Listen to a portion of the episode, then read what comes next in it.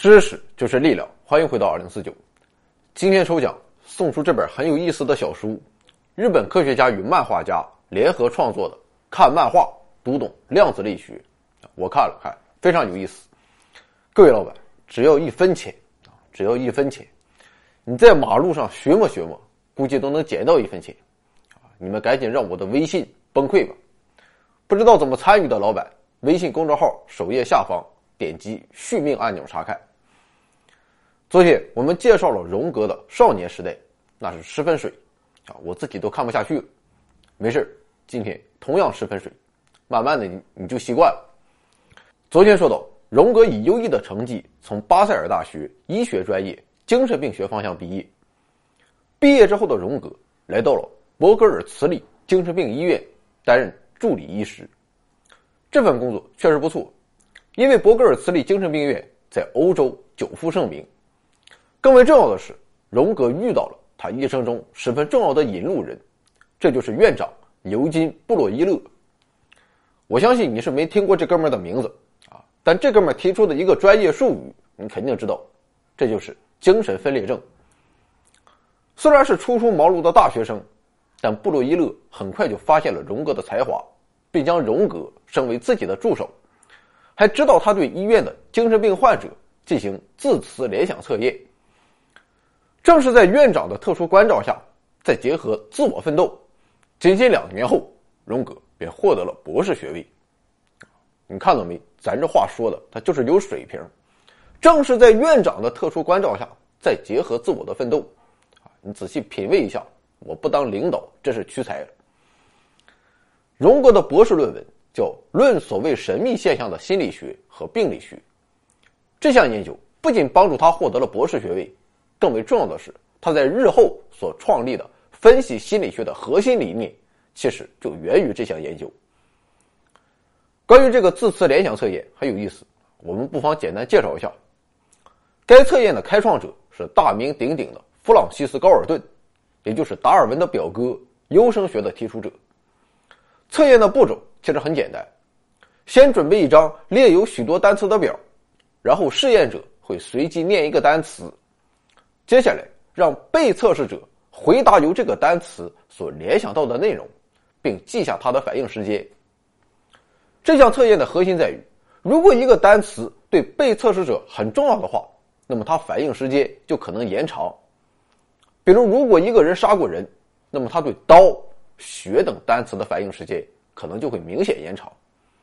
最后，实验人员将被测试者对这些单词的反应联系起来，就可能完成对一个人心理情节的了解。而如果用上先进的测量仪器的话，人们还可能发现被测试者的一些生理指标上的变化。事实上，当时荣格也曾试图通过测试被试人的皮肤电反应。来发现犯罪行为，但是没有成功。这么看来，荣格还是最早尝试研发测谎仪的人。当然了，由于时代和技术的限制，荣格并没有获得成功。不过，即便如此，荣格还是开创性的将字词测验应用在了临床之上，借此来研究患者的情绪和情节问题。不仅如此，他还对字词联想测验的临床操作和解释进行了标准化，所以。贡献依然很大，而这项研究也为荣格在心理学界赢得了很高的声誉，确立了他的学术地位。更为重要的是，正是这项工作让他得以结识一个人，这个人便是弗洛伊德。事实上，荣格在进行字词联想研究的期间，读了《梦的解析》。弗洛伊德提出，人用来保护自我的最基本的心理防御机制就是压抑，也就是说。个体会将一些自我不能接受的或者不想记得的事情，在不知不觉中从自己的意识中排除，并抑制到潜意识中去。所以，有些不好的事情，你以为你忘了，但其实它仍然活跃在你的潜意识中，并会在某些时候影响你的行为。在日常生活中，我们有时会做一些莫名其妙的梦，还会偶尔出现口误或者失态行为。这些其实都是这种压抑的结果。不过，弗洛伊德的这些理论都有点想当然，并没有科学依据，而这正是弗洛伊德学说最大的软肋。恰恰就在这时，荣格发现自己的实验研究可以为弗洛伊德的压抑机制提供客观依据，所以在1906年，荣格就把自己发表的诊断联想研究寄给了当时已经名震欧洲的弗洛伊德。收到文章的弗洛伊德告诉荣格：“，你给我搞的这个东西，excited。”于是他热情地邀请荣格到维也纳会面。据荣格回忆，弗洛伊德与他的初次见面，二人一口气就聊了十三个小时，可以说是惺惺相惜，相见恨晚。弗洛伊德对荣格很是欣赏，荣格就更是对弗洛伊德五体投地了。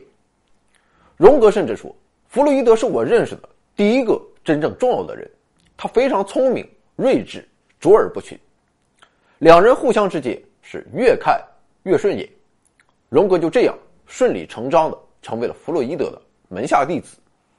而且弗洛伊德认为，荣格在精神病学领域积累的科学素养，不仅能够为当时饱受质疑的精神分析提供客观依据，而且有机会把精神分析的理念带到弗洛伊德鞭长莫及的科学领域中去，那真是不知道高到哪里去了。有了荣格的支持。我弗洛伊德真就要成为一代宗师，所以在自己众多的弟子中，弗洛伊德对荣格最为宠幸，应该是宠爱。他钦点荣格为自己的接班人，还任命他为第一届国际心理分析学会主席。不过，令人意想不到是，如此深厚的友谊与师徒情，却经受不住观点的分歧，而且二人的分歧。啊，并不是因为中医或者转基因，而是因为精神分析。弗洛伊德认为，性欲是一切行为的根本动机，是一切心理活动的唯一决定因素。但荣格却认为，性欲只是众多心理能量中的一种，并不是所有的问题都可以用性欲来解释。另外，对于心理结构的问题，弗洛伊德认为，意识之下就是潜意识，这种潜意识是完全个人的。每个人的潜意识都不一样，而荣格则认为，在个体潜意识的深处，还有更为宏大的集体无意识，这是人类文明在每个心灵深处留下的共同印记，是不带有个人色彩的。除了在以上的基本理念中存在冲突之外，荣格对于弗洛伊德过于强烈的控制欲也颇为不满。他觉得弗洛伊德在试图把精神分析发展成一种不容撼动的宗教。并且想利用这些教条来控制一切、解释一切。但在荣格看来，人的心理变化莫测，要想解释这些无限变化的心理现象，就需要一种更为灵活的、更有适应性的理论框架。弗洛伊德的精神分析理论显然太强势了。有道是“勿爱勿师，勿更爱真理”，最终荣格选择坚持自己的学术理想。一九一三年。荣格忐忑而痛苦地发表论文，反驳了弗洛伊德的理论，结果两人立刻决裂。几个月后，荣格辞去了国际精神分析学会主席的职务，彻底退出精神分析运动，转而去发展自己的理论体系。在独裁者弗洛伊德的控制下，荣格忠于了自我。弗洛伊德曾说，他需要一个亲密的朋友和一个可恨的敌人，而荣格则先后出色的扮演了。这两种角色，如此看来，不论最终的结局如何，弗洛伊德也算是得偿所愿。与弗洛伊德决裂后，荣格的心理遭受到了重创，他的精神变得极不稳定，开始出现一些非常可怕的幻觉，比如他感到整个北欧被一片血海淹没，亦或是房间里挤满了死人的灵魂等等恐怖场景。不过，就在临近崩溃之际。荣格告诉自己，这不仅是发生在自己身上的一场灾难，更是一次让一个精神病学家亲自体会精神错乱的宝贵机会。于是，他决定把这一切当成一场实验，他要仔细的做好记录，以此用来帮助其他病人。正是在这样的信念支撑下，荣格才没有彻底疯掉。这段痛苦的经历大概持续了四五年，在此期间，荣格记录了。大量的梦境和幻觉，解剖了自己内心的发展，由此形成了一本奇书，这就是《红书》。而这本怪异的书，便成为了荣格在日后总结自己学术思想的重要原材料。最终，当这场精神劫难结束后，荣格便进入了学术创作的高峰。他在弗洛伊德理论的基础上，结合自己的经历和探索，发展出了分析心理学。而这便是我们四号长篇节目的主要内容了。欢迎各位老板回看。回到二零四九微信订阅号已全面升级，微信搜索“回到二零四九”或 “back to 二零四九”，阅读节目文本，还有更多惊喜，精神的、物质的，还有你懂的。